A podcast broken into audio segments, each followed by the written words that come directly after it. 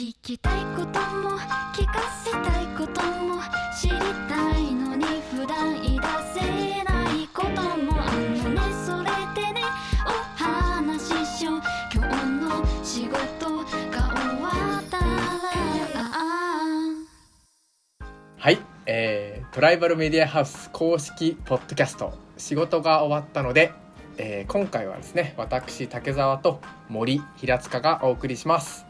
まず簡単に自己紹介をさせてください。ではまず森さんから。はい、えーっとトライバルメディアハウスの森と申します、えー私が、まあ、マーケティングソーシャライズ部っていう、えー部署に所属してまして今年今が、えっと、2年半目ぐらいになります。で普段やってる仕事は、まあ、ちょっと会社名とかあんまり言えないですけどクライアントさんが、えーとなんかツイッターってどういうなんかおしゃべりをしたらいいのかなとかノートってどういう風な書き方をするのが伝わるのかなとかでこうしどういうところであのうちらしさ出せるのかなみたいなあのご相談に、えーとまあ、お話に対して、まあ、言ったらちょっとアドバイスというかちょっとおこがましいですけどコンサルティングじゃないですけどそういったあのご相談に乗るとお手伝いをしてます。えー趣味はそうですね、まあ、結構インドアなんですけどもう一人で遊ぶのが好きで、えーと落語を聞きに行ったりとか、まあ、映画を一人で見に行ったりとか、まあ、あと写真撮りに出て行ったりとか、えーまあ、あとは日向坂とか、えーが好きですね。あと最近は靴スニーカーとかも買ったりよくしてます、えーこんなんがいい感じの自己紹介なんでしょうか？いいんじゃないでしょうか。いいですかね。わかりました。じゃあはい。はい、では森です、改めてよろしくお願いします。ね。はい。ありがとうございます。では次に平塚さんお願いします。はい、えー、と平塚みなみです。先ほど森さんと同じくなんですけど私もマーケティングソーシャライズ部をで、えー働いております。えー、と日頃の業務としては SNS 運用だったりとか、まあ、あとは基本的にディレクター業務みたいなところを中心に行っておりますで、えっ、と趣味としては、えー、とプロ野球が観戦が好きだったりとか、まあ、あとラジオ聴くことが好きだったりとか、まあ、あとは今回のテーマでもある日向坂みたいなアイドルが、えー好きな感じになっております。ちなみに昨日も、えー昼夜、えーライブを行ってきたばかりというような感じになっております。このテーマで始まるということでこの回が始まる前にしっかりと約束の卵を聞いて、えー しっかりと肩を温めてまいりました。はい今日はよろしくお願いいたしますはい、ありがとうございます。レベルが違うな。卵ってなんだよって今僕思ってましたね。ちょっとちょっと来てるな？来てるな？ちょっと ちょっと決めちゃってます ちょっと決めてるね、えー、ちょっとね、その辺を後でちょっと聞きたいなと思います。えーっと、最後にですね、私、竹澤、えーっと、ざっくりと、まあ、自己紹介をさせていただきます。一応今回のですね、あの、日向坂について、まあ、もっと知りたいという、まあ、テーマをちょっと投げた、えーっと、張本人なんですけれども、えーっと、竹澤翔太も同じく、えーマーケティングソーシャライズ部におりまして、えー SNS の、えーっと、フォロワーの調査、えーをやって、まあ、分析や報告っていうのをお客様にご提案して、まあ、次の、えー、と運用においての示唆出しを行ったりっていうのを主に行っております、えー趣味はそうですね YouTube なので YouTube で、えー主にですねあのやっぱ公式サイトにね載っている 公式サイトってわざわざ言う必要あるかな。えっと日向坂の、えー、と PV を見たりだとかあとはそうだな本当にいろんな YouTube を見るのが好きなんですけども結構音楽が本当にたくさん今、えー、と YouTube に掲載されているので、えーそういったものをあの暇つぶしでこう見たりするのがよく時間もあるかな土日とかよくそういうのを聞いて過ごしております。ぐっちゃぐちゃになって申し訳ないんですけども早速えっ、と仕事が終わったのでは始めていきたいと思います。よろしくお願いしまよろしくお願いします、はいよろしくお願いします。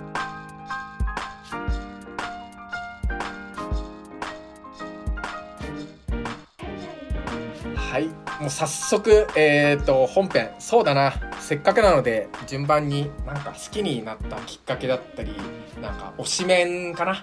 を聞いていきたいなと思います、えーまずはじゃあ森さんから平田坂を好きになったきっかけですかね。そうですね。そうですね。えーっと、まあ、僕はなんいつだろうな。2年ぐらい前2年ぐらいえー、ちょっと1年前。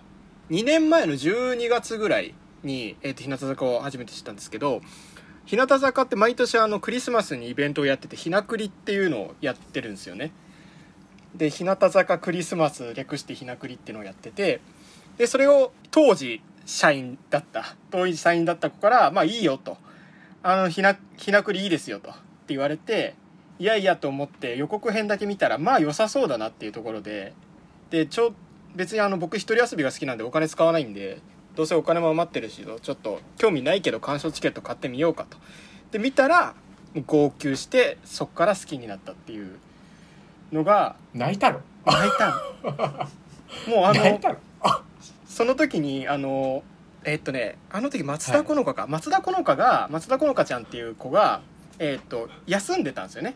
でお休みをしていてでお休みをしていてでそこのでそのお休みの状態でひなくりやりますよって言ってたんだけどその演出の中で富田鈴香ちゃんえー、鈴がぎ弾き語りをしてるところにもう一個ラ明かりが灯ったらそこに休んでたはずの松田好花がいるっていう演出があってあの本当はいないはずだったんだけど実はサプライズで復活登場みたいな。っていうのがあってで僕その時松田好花が休んでたことも知らないしなんならこの富田鈴香が誰かってこと全然分かってなかったんだけどその演出で泣いちゃってなんかきっとこの休んでた子が復活してすごい感動的なシーンだったんだっていうのがグッときてなんか泣いちゃってでそこから一気にいろいろ調べてあこの子こういう背景があったんだとかってのをめちゃくちゃ調べてでそこからもう好きになって、まあ、ライブ行ったりとかで CD か CD まあちょっとササブスク解禁されてるんでサブスクの方ですけど、ずっと聴いてたりとかって言って今に至るって感じですね。なるほど。でそのきっかけもあって、はい。あのはい。好きなのは松田好花ちゃんっていう今推しは。だけですか？推しは。一人推しですか？それで言うとですよ。それで言うとあの、うん。あの3人から5人ぐらいいるんですけど 松田好花ちゃんもそうだし、えー、とあとはまあ、えー最近もう山口春代がもうすごくもうグイグイ来てて3期生新3期生の山口春代。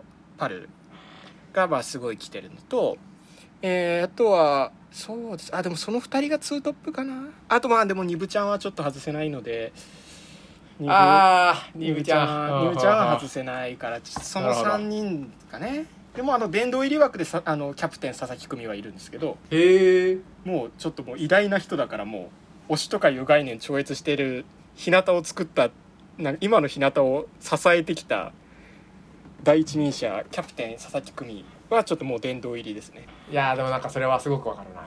彼女がいなかったら今の日向はなかったな確かにそれはあるだろうなというのはみ見る時間が増えれば増えるほどああれこの子が多分いないとまとまらなかったんだろうなとか、うんそういうのはそうなんですよね。確かに思いますね。これ聞いてる人一緒にね僕と一緒にあの名前をググりながら見てもらうのが一番いいかなと。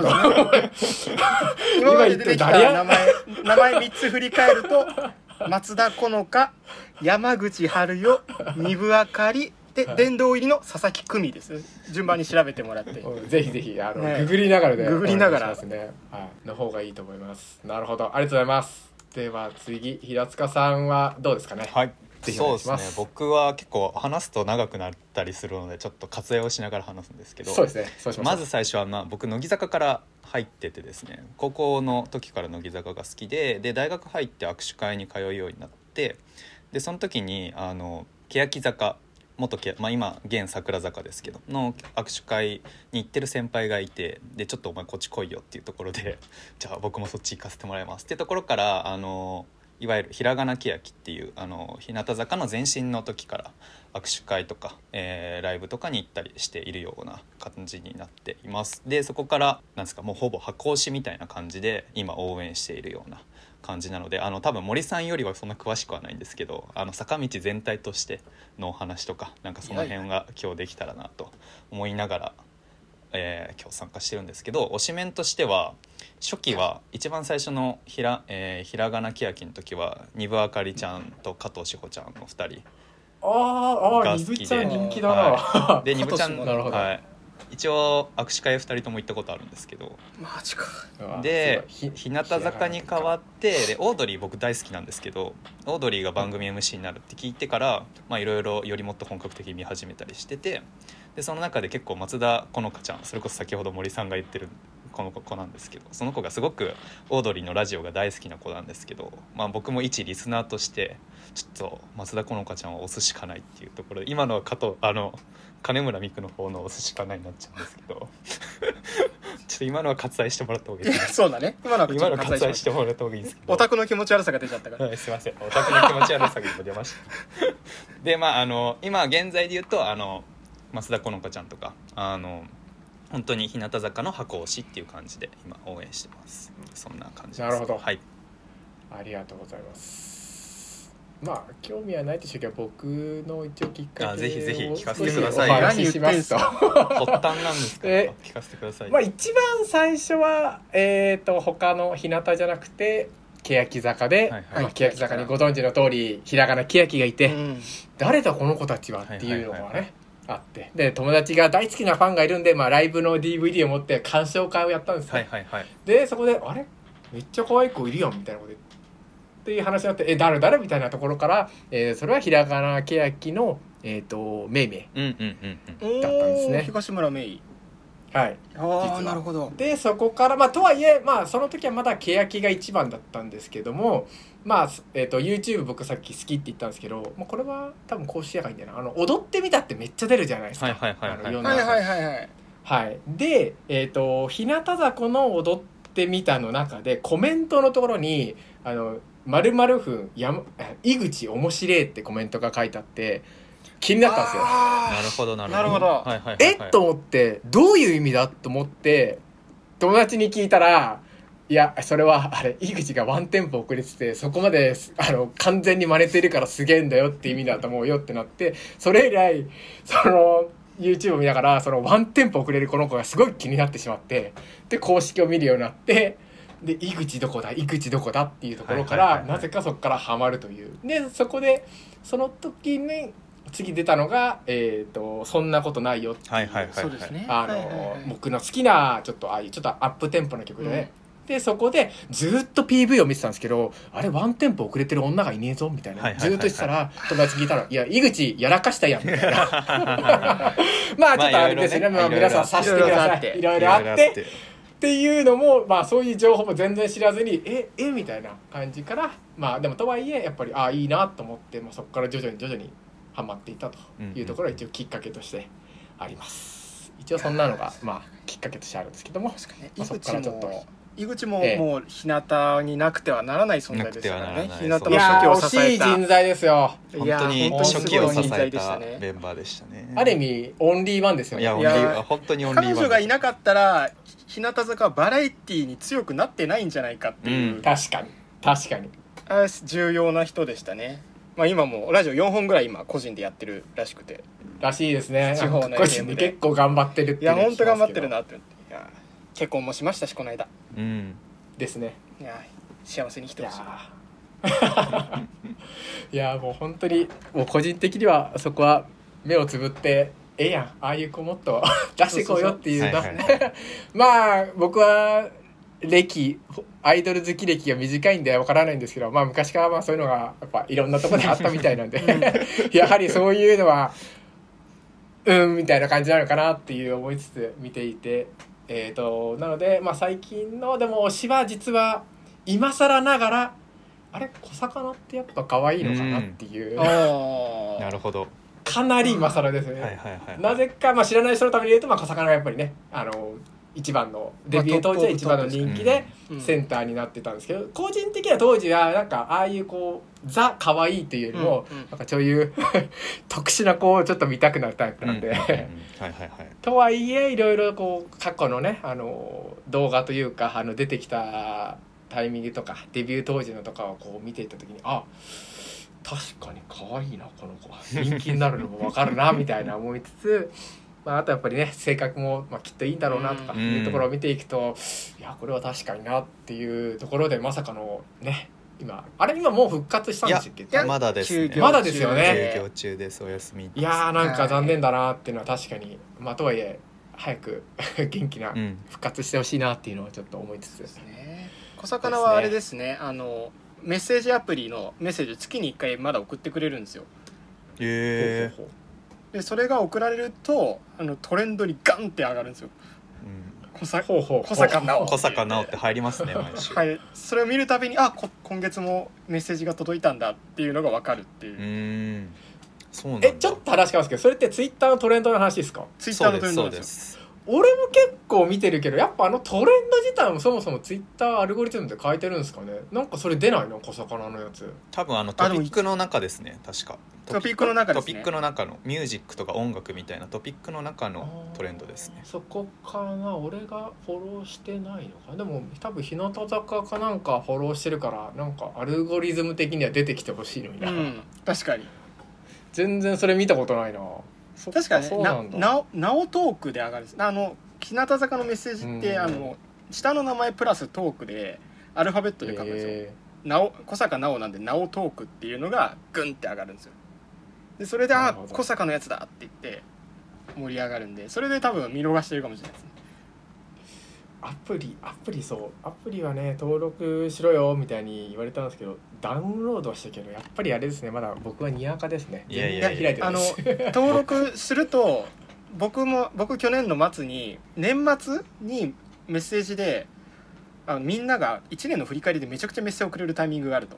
いう情報を仕入れてだからあの年末にはい。今年撮った写真みんなに送るねって言ってあのはいはいはい。推しの子からめっちゃメッセージが来るっていうのが年末に毎回えー。観測されると。だから今のうちにちょっと撮って試した方がいいっていうのをネットで見てなるほどって。言ってでじゃあ1回ちょっと多めに撮ってみて1ヶ月で解除すればいいやと思って。うん。で最終的に3ぐらいまで減らせばいいやと思ったんですけどうん。確かに10 10取って今減らせて7で すね。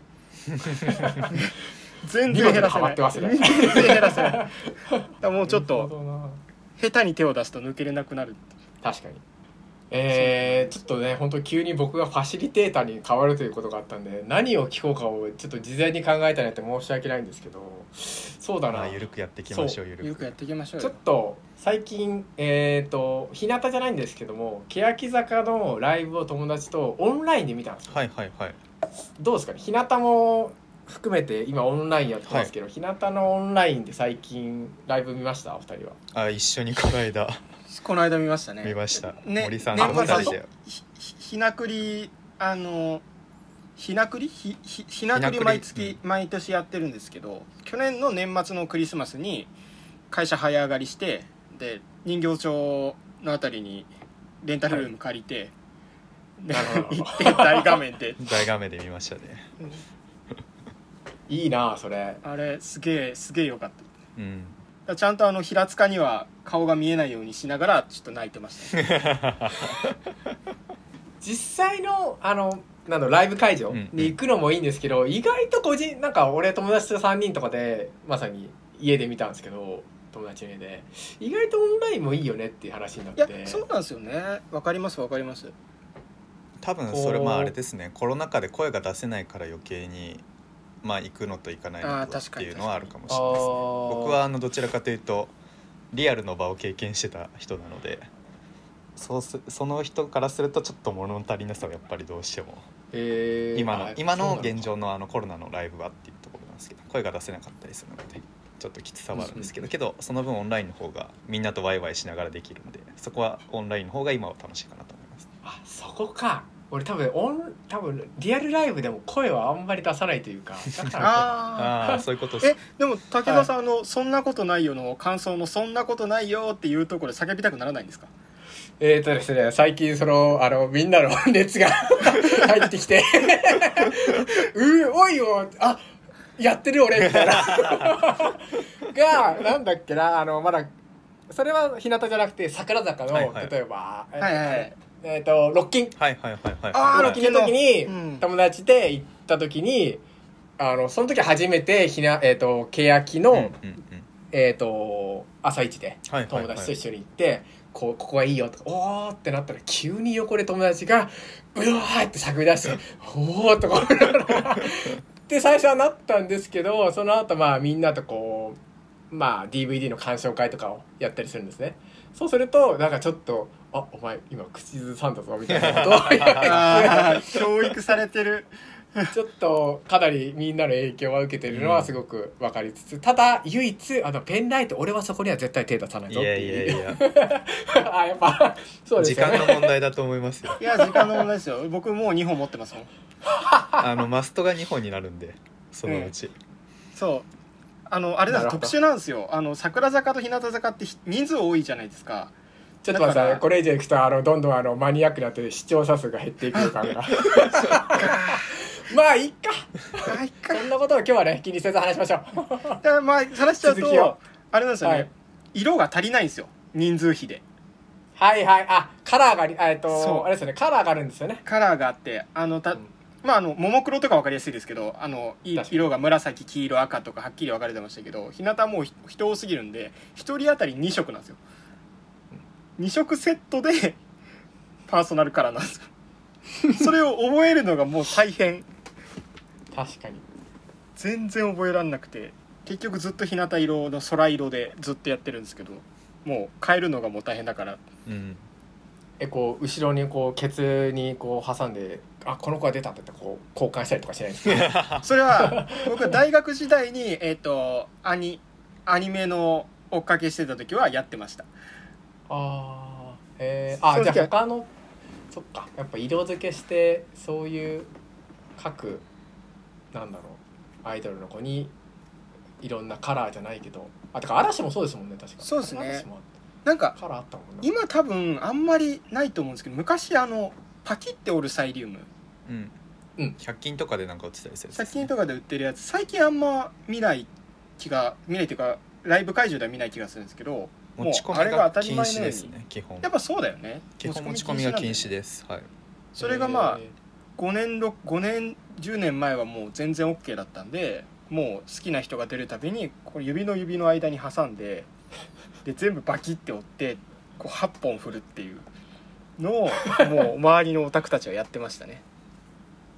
まあ、今もちょこちょこいますけどね。ちょこちょこ。いますいます。そういう人ー昔なんだけどその大好きアイドル好きの人が言ってたのは必ず席を2つ取るって言っていて、うん。え？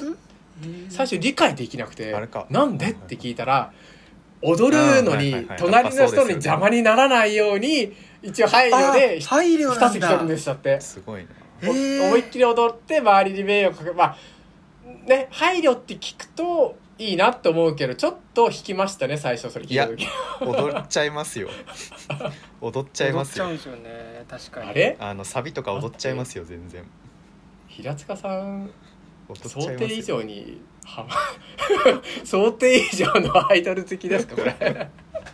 平塚方面が日向にめっちゃ向いてるわけじゃないだけでアイドル好きはアイドル好きだもんね。そうですそうです。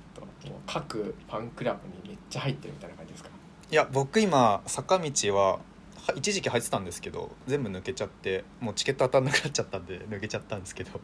あーあでもファンクラブに入らないとそもそも当たらないねそうですそうですそうです。けどなんかそのもう当たんないからもういいかなもういいかっていう見守る形式ですね。なんでファンクラブの人が人が増えすぎてファンクラブ抽選の意味をなしてないんですよね。うん。確かに。もう優先感がないんですよ。しかも今最近あれです前友達が一人なんか一人友達分はなんか応募できるみたいなのがあったんで前やってくれたんですけど最近なんかそれ自体もなんかできなくなっちゃった。あー基本最近2名2組2人で 1, 1組。であとは相互であの抽選をすることができないんですよ。片っぽだけの人しかそう抽選しないできないっていうので。確かそうですね。あやっぱそっかそれでか。結構まあそういう厳しくなっているっていうのもあるんで。ですよねいやだからもう今後はオンラインで楽しみましょうみんなで。そうなんですよね。でも生で見ると感動するんですよねやっぱり。まあまあまあ気持ちはその辺はもちろんわかるんですけど、みんなで楽しむという意味ではなんかまあそうなんですよ。オンラインも結構そうまさにルーム人家でやってその後またしかもオンあの YouTube で 曲をまた聴くっていう。いやそうそうそう。しかも最近は楽しめるし。最近あのあれなんですよライブやってその後リピート放送してくれるんですよ。ライブを例えば7時から6時から9時までやった後に22時からもう一回流しますっていうのをオンラインライブだとやってくれるんですよね。えだからみんなであそう。3時間見てその後に電車で帰りながら見てもう一回あって言って同じところで泣くっていうのところまでセット。ー、なるほど。それもまたいいハマるハマる要素そうだな多分知らない人いや別にっていう人もきっと多いと思うんでなぜそんなハマんの？みたいな疑問に思う人が多いと思うんですよね、きっと。なんかそこって自分なりの解釈ってあります？これじゃああれですかね坂道の違いから話した方がいいですかねまずなんか解釈。あそれぞれによって確かにそう。ハマり方がハマり違うっていう方がのはある多分かも違うと思うので。初心者にいきなりなんかダイレクトボレー打てみたいなのがね。確 か基礎基礎パス練じゃなくて。いや あの確かにな。そのファンなんていうんですによくなかったな。いやいやいやいやそこのっていうのは冗談で。多分違いから多分全話した方がいい然もしかしたらそれを聞いた方がああなるほどこのグループはこういう特色みたいなのが結構分かれてるんですよね、ぜひじゃあちょっと竹澤さんはあれですよね。欅から入ってで平塚は乃木から入って。の僕乃木坂からです。でぼ私森はあの日向から入ってるんです。もうそれぞれ出自が違うんですよね。だちょっとそこも含めてじゃあなんか歴史を振り返そうね。そうね。振り返ってみた方がいいですかね。じゃあ僕からちょっと詳しいそうですね。平坂さんがちょっとからお話ししますね。ね。じゃあまずえあの乃木坂からお話しするとまずえ乃木坂のき発足のきっかけっていうのが AKB48 の公式ライバルからスタートしたんですねライバルだったのかそうなんです。ライバルからスタートしてるっていうのがあの一番最初のグループででそのいわゆる AKB48 っていう48っていう数字だと思うんですけどで乃木坂は46なんですよね46、うんうん。で、まあ、いわゆる AKB よりも、まあ、人数が少なくても負けないぞ的な意味合いの意気込みっていうところから確か命名したのかなっていうのが記憶しているのでちょっと曖昧だったら申し訳ないんですけどそういうのが確か記憶してます。でで乃木坂の特徴としてはいわゆる文化系の女子の清楚さだったりとか、まあ、あの私立の女子校みたいなのが、まあ、モデルになってメンバーが最初選ばれてるっていうのがあのスタートですね、まあ、なんでこう白石麻衣ちゃんとかあの西野七瀬ちゃんとか、うんうんうん。まあ、斉藤飛鳥ちゃんみたいなそういったあのいわゆるなかなかこう男子の共学にはいなさそうな 女子校にいそうなああそうかそうかそうかそうか。なんていうんですかこうおしとやかなというか清楚というかそういった子たちがまあに女子校っていうとしっくりくるそうそう来るような感じだと思いますね。で特に多分信号規制とかもしかしたら竹澤さんちょこっと見たりしてるかもしれないですけど信号規制を特に見ると確かに言われてみるとすごい清楚な子しかいないし私立系の女子校っぽさもあるなっていうのはちょっと感じ取ってもらえたかなとは少しだけ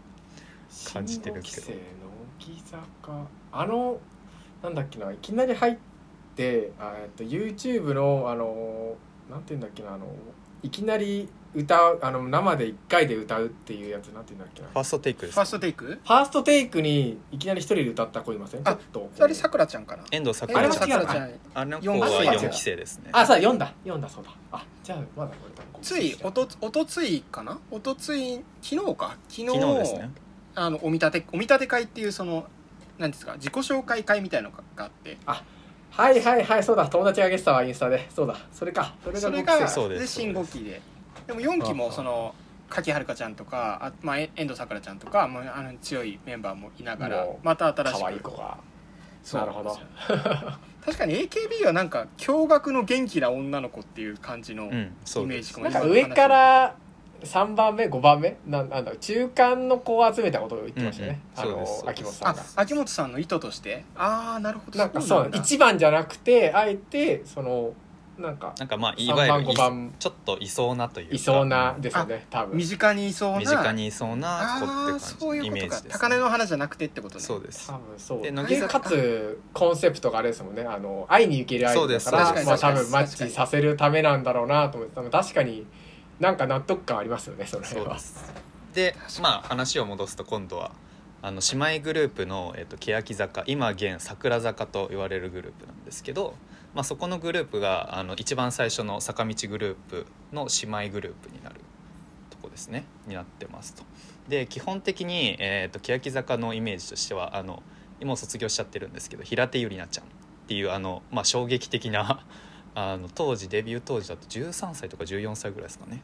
の子がセンターを務めた。あの皆さんもご存知かもしれないですけど「サイレントマジョリティ」といううん。デビュー曲で、えー、と華々しく、まあ、スタートを飾るグループなんですけど、まあ、なんかこのグループの特徴としては、まあ、いわゆる社会へのアンチテーゼ的な、まあ、いわゆる中二病チックな歌詞というか、っていうので、まあ、表現していわゆる世間の人からの共感性が高いグループあの歌詞としての共感性が高いグループっていう感じになってて、であの、まあ、なんで解明したかっていうと、まあ、ここも深い話なんでちょっと割愛するんですけど簡単に言うとあの平手友梨奈ちゃんが、まあ、卒業をしてしまってでグループとして顔がなかなかこう立つメンバーがいないっていうところで一回じゃあ解明をしてもう一回新しく再スタートしようっていうところで桜坂っていうところに変わって、えーと基本的には森田ひかるちゃんがセンターでこう最初スタートして頑張っているという今のグループ。にリサリサリサね。リサね。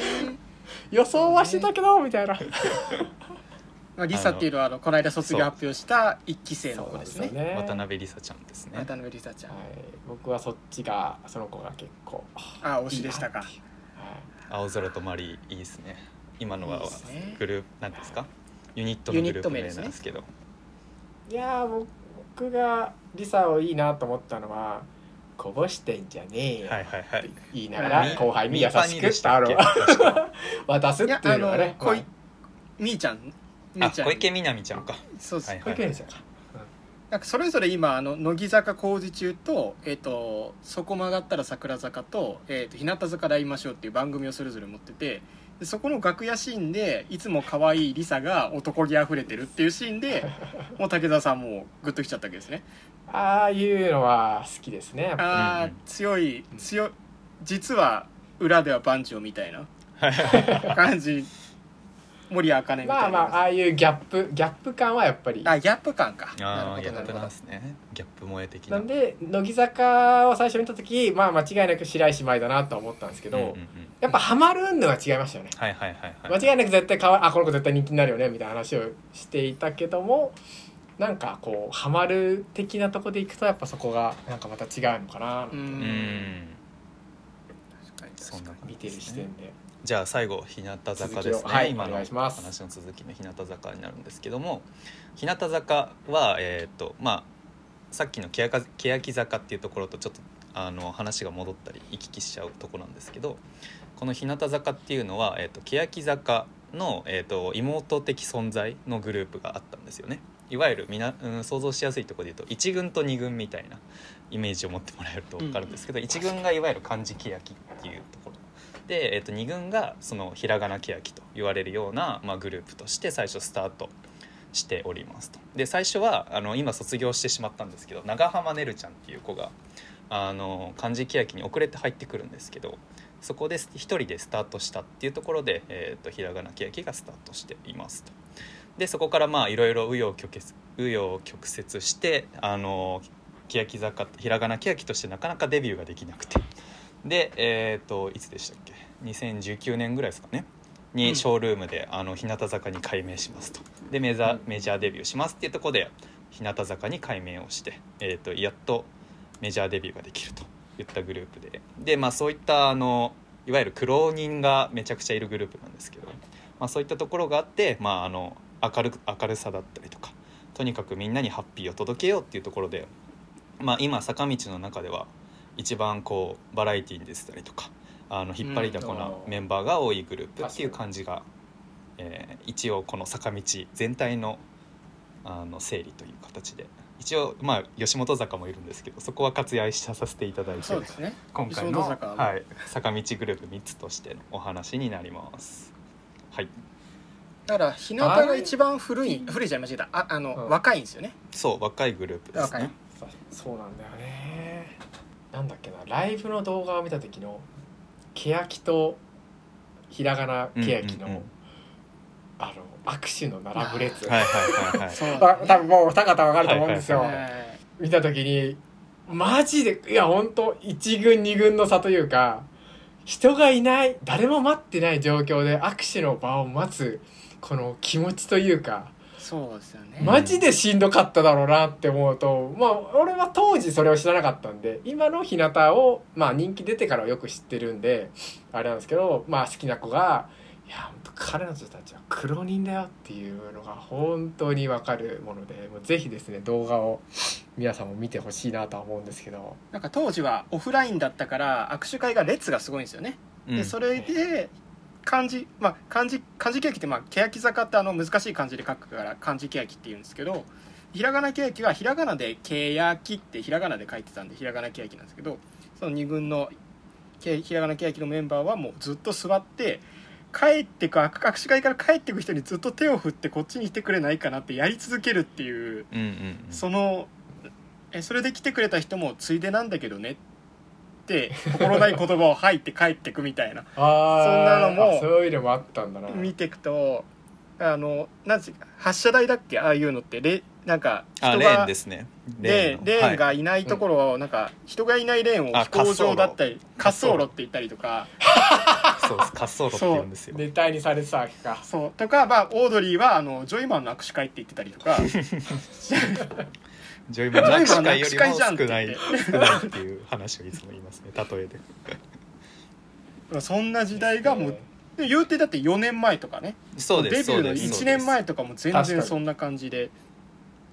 僕も当時まあ一応そのもとも時と欅ライブをまあ欅ライブの中でひらがな欅がこう一緒に入ってた感じだからそうですまあ、そうです欅のファンが来てるライブだったっていうのも、まあうん。もちろん理由はあるだろうけどもとはいえ。とはいえ だその状態に入ってきたのがもうまさに小魚小魚あのあの小坂直ちゃん。小坂直ちゃんとかそんなすごい不遇な状態なのにわざわざひらがな欅に入りたいって入ってきてくれたのがその2期生の小坂直ちゃんとか二部あかりちゃんとか、まあ、川田ひなちゃんとか。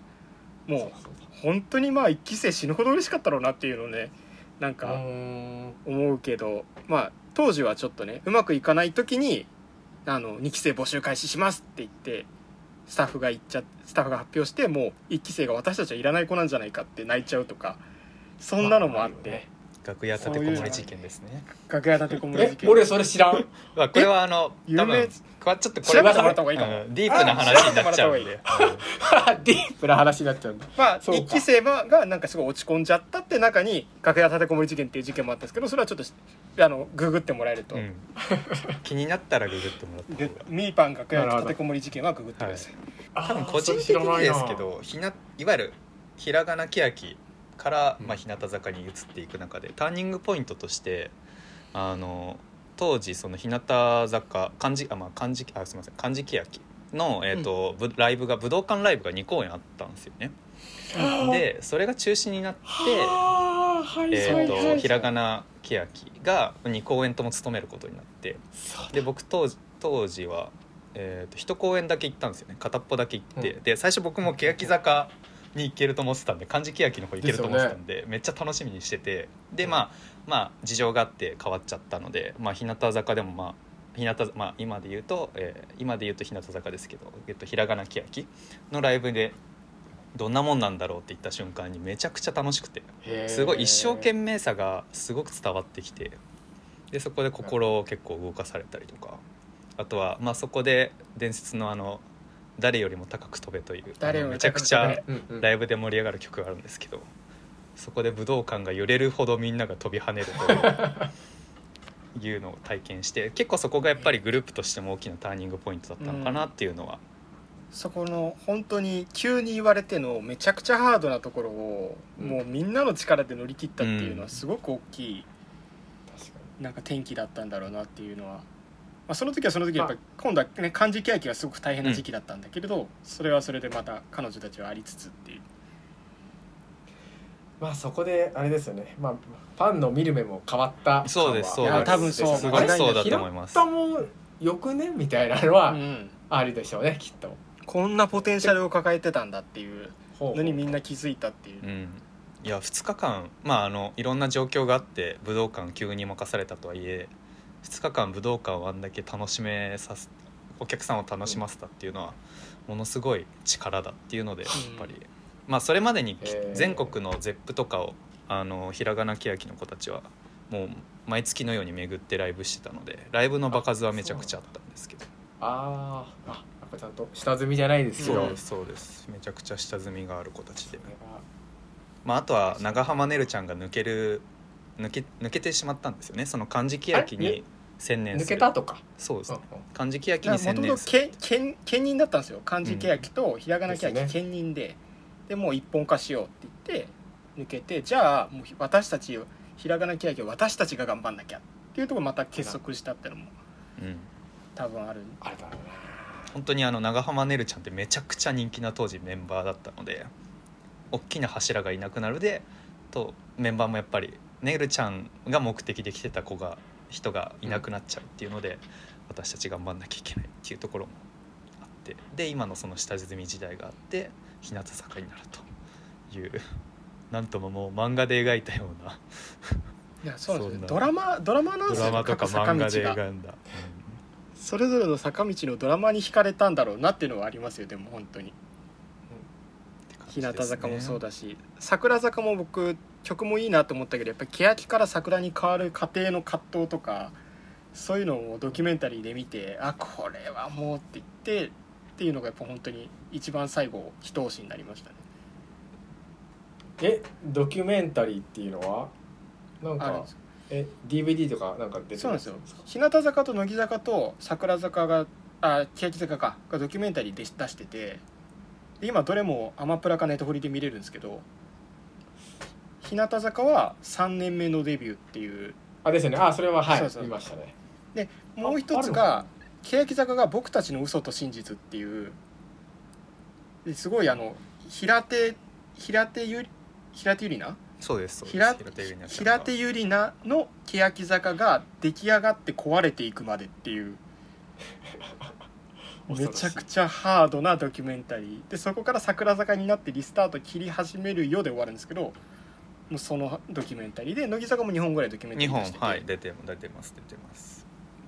もうそれ見るともうひ日向のやつは見た時はもう大号泣ティッシュ一箱使い切るぐらい号泣して。もうそこでめもう完全にはまりました。結構芸能界の人たちもみんな日向坂最近やっぱいいよねって。いう人土佐兄弟ね。土佐兄弟。土佐兄弟の兄とかもうどどハマりしてて。確かに今を見ると多分想定できないぐらいあれですね。俺もやっぱ欅の方漢字欅の方だったんで、うんうん。えネルいなくなったらえ誰を見るの？って正直思ってたのはうん本音で。だからこそ多分最初だからだからキュンキュンとかデビュー曲とか俺はほとんど聞いてなかったの。はまだ欅が健在だったから、うんなんか俺はずっとずっとベストで。だから本当今なんかあなんかよく潰れずにここまで登ってきたというかそれはすごいなとは。欅じゃない曲をやろうって言って日向がどんどん方向性見つけてってうん。でその後また桜は桜でじゃあ私たちの色は何だってまた独自の方向性見つけていってすごく色がすごくはっきりしてきたのがすごい最近ですよね。うん。桜坂まさに僕もつい最近友達とライブオンラインライブ見てあれ？やっぱ桜もいいかもなっていうのは、うん。桜いいっすよ。曲ななんだっけなあの最近のあのアップテンポの曲ええーっと流れ玉？流れ玉です。流れ玉です流ね、れ玉。流れ玉？え？そうそう。す欅はこういう曲なんだよっていうのをなんか出してくれたなって個人的に思ってて、あこれだったらちょっとまた桜見ようかなみたいな。桜坂ってラアイドルというよりもパフォーマー的な位置づけがすごく、まあまあいろんなこう見解があるのであれだと思うんですけど個人的な意見としてはアイドルよりもパフォーマー的な目線で結構僕は見てたりはしますね。なんかそこ憑依憑依させて自分たちであの高弘先生っていう振付師さんがいるんですけどその先生を中心にこうね。考えているので本当に一つの作品っていう感じかなって僕個人としては思いますね。すごく桜坂は。そこは本当に平手地が作ったものをそのそれをずっとその道をずっとあの DNA はずっと引き継いでうん。今もまた成長してるなって感じがしそこもまたいいなって思ったりもするし。高弘先生も偉大だよね。いやーめちゃくちゃいい人なんでもうこれ多分語り出したら止まらなくなっちゃう。止まらなくなっちゃう。これは高弘先生の回を作った方がいいと思うんで。そうですね。高弘先生の会が必回要をあの作った方がいいぐらい。うん。さらにマニアックだよ。マニアック すぎるのでここまでとしてあでもねですけど。坂道のダンスをずっと作ってきた人がその高弘先生っていう人なんですよ、ですよね。いやーでも本当あの人がいなければある意味で。まあ、不協和音もね、まあサイレントマジョリティもなかったですね。なかっただろうなと思うとそう。モーニングちょっと話変わりました。モーニング娘。もよくその関わってた人が言ってたのはやっぱ振付師、うんうん。はい。あのつんくよりも振付師の方がやっぱりあの権力があるって言ったらあれですけども偉大な存在ってやっぱ言われてたらしくてやっぱそれはあのやっぱ素人の子がああいう振りしっかり踊るのはやっぱり教える人がいないと、うん。あそこまでには絶対にならないっていうのでだからこそ今回もそれでそうした時に多分振付師のやっぱ人がすごいんじゃないかなみたいなことを友達に聞いたら、うん。やっぱあの人その人はすごいよみたいなことを言ってたんでなんかすごいプロデュースもそうですけどその裏側で関わってる方々ですよね、うんうんうん。思いもうますね間違いなくやっすぱりすごい素晴らしい。すごいというかなんかまあ超あれですよね。一流の方々大体新曲出ると振付師さんと作作曲家さんうん。と MV の監督この3人を必ず見てあこの作品例えば MV だったらあこれ当たりだなとか作曲さんだあ曲の人だったらあこの曲は聴いたら絶対間違いないだろうなみたいな。のは結構やっぱファンの中で毎回毎回話題になりますよね、カップリングとしても。うー。んやっぱ傾向ありますよね、うん。特徴というか。乃木坂だったらあの杉山さんっていう「君の名は希望」とか。はいはいはい杉山さん。あの、はい。作作曲さん作曲家さんがいるんですけど。乃木坂はその人がやるとまあ間違いないよねみたいなのはすごくフえーァンの中であったりします、あー作曲家まではちょっと乃木坂は見てなかったな。桜だとあのデレディレクターナーさんがディレクターナーさん。やっぱり。ディレクターナーさんがすごいやっぱり。出てくるとやっぱりおってなりますよね。おってなって来た。詳しいな来た。やはり。で みたいな。PV はね毎回青いプロが撮ってるんですね。うーんそうなんですね。あ青いプロがこんなに好きになっていいの？いいんですか？いいのか？こんなに好きになっちゃっていいの、はい。作曲誰ですか？コンスキは誰だろう？こんこれん友達と結構こう意見が合うんですけどあの最初はうんって思う曲だけどなんか聴いてくるとあーはいこれはい。はい結構いい曲じゃね？みたいな。あの桜坂だあ欅坂だとなんだっけテチが語るシーンあるじゃないですか。最後、なんか語るというか。ん。なんだっけな。世界には愛しかない。そう。多分それだ。ああそうか最初聞いた時にそうだそう。だなんか途中で語りも入ったりとかするんですけどなのえこれそんないい曲かって最初思ってたのが意外と好きになった後にこうやっぱもう一度こう曲を聴いていくとあれ？いやーこれいいかもな世界に愛しかないわ。あれはもう富士急ハイランドでやる ライブでは必ず必要な曲ぐらいな。そんぐらいえなぜ？富士急で？いやあの傘を使った演出とか水を噴水を使った演出とかがあるんですけどでやっぱ歌詞とかが結構その虹とかいろいろなんですかね歩道橋を駆け上がるとみたいなそういうのを合わさると僕個人的にはすごく富士急のあのライブには欠かせない曲だなっていうのはめちゃくちゃ思います。富士急で毎年ライブやるんですよ。欅坂やりまがすよね。うん。それが去年はあの W 欅フェス？一昨年？去いや年か去年です去年です去年です。去年 W 欅フェスって言ってダブルあのきひらがな欅とか漢字欅、まあ、今は桜と日向がダブル欅でやるよっていうフェスやってて。うん。それはそれでまたすごかったですけどね。個人的に富士急が規模的には一番大きいんですか、いや規模としては多分欅でや欅で一番やったところはやっぱ東京ドームですね。一番大きい規模としてはやったただやっぱ夏で盛り上がるっていうのでその野外で野外だし花火も上がるし放水もあるしそっかそっか。みたいな。っ野外のそれか。確かにな。それはあるかもなて感じですあー。あーなんかライブ行きたくなってきた。まあね、来月のあのひなひな来月はい。3月に日向坂の誕生日があるので、うん。そこでひな誕祭っていうライブがあるんですけどいや一時抽選外れちゃったんでね。ちょっと。あれ？それが東京ドームでしたっけ？ね僕は東京ドーム。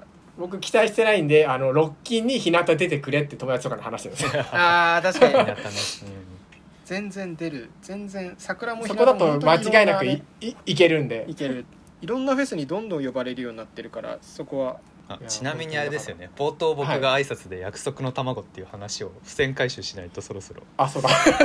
いけないかも。し何をれないですけど土地狂ったやつが土地狂ったやつが言ったっていうかあの今まあ森さんがあの言ってくれた感じであのら来月ねそのライブがあるんですけどそのライブがあの東京ドームであるんですけどその東京ドームに向けた歌として「約束の卵」っていうこの卵がいわゆる東京ドームっていうところで慌てあの当ててるんですけど、うんうんうんうん。ですごいその思い入れのある曲をあの聴いてきましたよっていうクソオタクのイキリマウントをしているっていうやつなんですけど。まあ、アイドルの目指すゴールが、まあ、1個東京ドームっていう。で、うんそこのに行くために行くため私たちはそこに行くんだっていう曲をひらがな欅時代に秋元先生が書いてくれてでそれをずっと歌い続けてるっていう毎回あの、アンコール後の最後の曲は「約束の卵」って決まってるっていう。あーそっかそうだったかもな。アンコール前の最後はあの、まあ、さい最近出た曲か誰とべかみたいな感じででもうアンコール後はもう約束の卵で終わるみたいな。うん。な毎回分かってるんだけど毎回ね盛り上がっちゃう。泣いちゃうそう泣いちゃうし盛り上がるしみたい泣きはしないんだよなまだ。ないやいやでも絶対ね来月は僕は号泣しますよオンラインだとしても。オフラインで行けたとしても。ようやくここまで来たって言って。本当に当たんないんだろうな今。いや絶対当たんない。あんなに箱でかいのに当たんないっていう悲しい。あれ？今オンラインオンラインじゃない。普通にライブのチケットが当たるのって基本はファンクラブファンクラブ入るじゃないですか。ですね。その後はえっ、と日向オフィシャとル選考かな？桜だとロッピーとかああいうローソン系のチケットサイトでの抽選になりますね。あのいわゆる CD を買って買えば買うほど当たりやすくなるとかそういうのはないんでしたっけ？そそれ最近はもう握手会だけ？それは握手会ですね。あそっかそっか。握手会とかあとはスペペシャルイベント的なうん。のでライブをやるみたいなぐらいですかそうか。じゃあ本当に純粋にファンクラブ一人一人がこう抽選でランダムで選ばれるって感じなのかだからもうその分公平なんですけどうん。どうどう頑張っても運に委ねるしかないっていうもどかしさもあるって。何？え今ファンクラブどんぐらいいるんだろだけど相結構僕は当いますよ、うん。うん。結構僕そこでファンクラブお祈りしかないんで乃木坂のファンクラブの時とかは乃木神社に行って毎回お願い友達と 毎回行ってましたね。抽選が乃木神社。乃木神社あのあ乃木坂のとこにあるんですよ毎回そこ行って。だから日向場の日向の場合は日向坂に行かん行って、まあ、神社はないけど日向坂に行って。あ走れば全力探しあ全力探し多分ね結構やってる人いるとい いると思うから あって気まずい感じになるんだろうなっていう。いやだからあれですよもう皆さんあのロッキンをやれるように祈りましょう。いやそうですね。本当そう。確実に見れます。ほぼ確実にいけます。でも一回あの僕あのセンターステージの2列前に当たったことがあってあそれっのて中のライブ？桜坂の単独ライブで。でそれもそれで本当その時桜坂好きじゃないのに桜坂ライブ行ったんですよ。へでとつい友達と一緒に行ったらそのセンターステージが2列前ででいやいやって思ってたけどもうあの藤吉かりんちゃんっていうあの子に手を振られた瞬間にもう落ちましたね ちょっとそれ深掘るとまた日向坂じゃなくなっちゃうんであれめちゃくなっちゃうんでやっぱりでも本当に現場で行くとやっぱり何か変わるってのはあるなっていう、うん、ありますねやっぱり、うん。てかその子の魅力をあた改めて気づいたりとか再確認したりとかいろんな発見はありますよね。これ大丈夫かな？これなんか採用のなんか聞いてくれてるって言うんだけどこれ唯一マイナスに影響しないから。これいや。やべやべえやつらがいる。トライバルににやべえやつらがいるこれ。じゃあまあ最後にあの日向坂で聴いてほしい曲とかあの紹介して終わりにしましょう最後。なるほど。あのでは僕は好きなのは「はい。あの青春の馬」という合ってますよね青春の馬いいね青春の馬いいですね。これはあのもう僕は多くは語らないのでぜひ聴いてほしいというとにかく歌詞とかあの、まあ、もしかしたら YouTube とかで何かしらで見れるかもしれないんですけども。今あのショートショート動画の方は上がっててで青春の馬普通にサブスクにも上がってるのでちょっとそれはぜひ。あの本当に刺さって泣けるぐらいの曲なので。すごく元気になれる曲。うん。よし頑張ろうって本当に心から思える曲なので平塚はぜひその青春の馬をぜひ聴いていただければなと今日ここまでこんなディープな話にもお付き合いいただいた方にはぜひ聴いていただきたいなと思います。じゃあ次森さんお願いします。僕そうですね。えでもこれででももうもうクロージング入るんだよね。そうですね。ちょっとだいぶ収録的に長いかなと思って、確かに。じゃあちょっちょうどとあの1時間ぐらいかな、うん。じゃあちょっとさあの曲とあとやっぱ日向坂の何がいいかちょっと最後にちょっと言わせてもらっていいですか？ぜひどうぞぜひお日向坂のやっぱり一番すごいのはあのファンのことをいろんな呼び名があると思うんですけどファンのことをお日様って呼ぶんですよね日向坂って。で桜坂はバディーズって呼んだりしてるんですけどお日様って呼んでいてそのお日様っていうのが何でかっていうと私たち日向坂は日向の坂なんだけど私たちが日向の坂として輝いていられるのはファンの人たちのおかげだからだから私たちが日向坂なんだったらファンの人はお日様だよねって佐々木久美キャプテンが決めたんですよ。いやー素晴らしい。いやもうすわすごいなと思って。そこにすごいやっぱり日向坂の良さが詰まってるなっていうのをすごく思ってるんでちょっとそのエピソードを最後にちょっとお伝えできればな。で最温度近曲は感がありそう。でで曲は、まあ、あのいや、えーと青春の馬もちょっと僕は本当にへこんでる時にめちゃくちゃあの気持ちを高めてくれたすごい忘れない曲なんですけど、まあ、最近の曲表題曲じゃないので言うとアディショナルタイムがめちゃくちゃ良くて。うん。アディショナルタイムっていうあの、えーとなまあ、内容としては、えーとまあ、彼氏と別彼氏から別れるって話をされてるんだけどでも私は嫌だよね。アディショナルタイムあるでしょっていうそんな感じの曲なんですよね。でそれそれをやっぱ秋元康がうまいこと書いてて、まあ、曲も曲調もとてもいいのでそれはあのぜひ。これはあのああこの間上がったわ。この間ひなくりのアディショナルタイムの動画が公式で上がったのでちょっとぜひ見てもらえればと思います。なるほはい。どというように本当にね多分元気をね与えてくれる曲なんだろうなと思います。ちなみに僕はまあやっぱりそんなことないよかなと、うんそんなことないよ。あのミュージックビデオ賞かダンス賞か振付賞かなんかもらってましたよねすごあくそうだったんだ。回してます。いやなんか本当にえっ、とあれ普通に公式でありますよね MV がありますあります。まだ今フルでありますよね。フルで上がってる。フルで上がっいてる。やーもうあの原宿の明治通りとかでも踊ってたりするんで、チョキチョキダンスなのでぜひす確か。単純に曲とかダンスのアップテンポな曲になっているのでなんかちょっと曲とかから入りたい人はぜひそんなこともないよも聴いてほしいなと思いますし今お二人が言ったですね。ちょっとあーなんか元気になる曲かみたいな感じで曲から入っていただいても全然ねありがたいなと思うので、よか日ったら。向は全体的に「あなたはあなたでいいんだよ」みたいな曲が多いんで、うん。それもすごく気持ちが高まるんで思いが溢れてたお二方だったからいろいろなお話。本当にある意味で濃い内容になってしまってね申し訳ないんですけれども。過去一濃いかもしれないですね。でもずっと歴史歴史振り返ってるだけで5時間いけちゃうな。5時間ぐらいいけましたねねただね多分ね編集者の方のことを考えて一旦これとして終わりたいと一番怖いのは編集者が今この場にいないってことですよね。どんな気持ちで後で聞くんだろうと。思ってはい。あの本当もう別途ね第2回があったらまあそれはそれでありがたいなとは思うけども。ね。高弘先生っていうやつやりましょう、はい、そこ行きますね。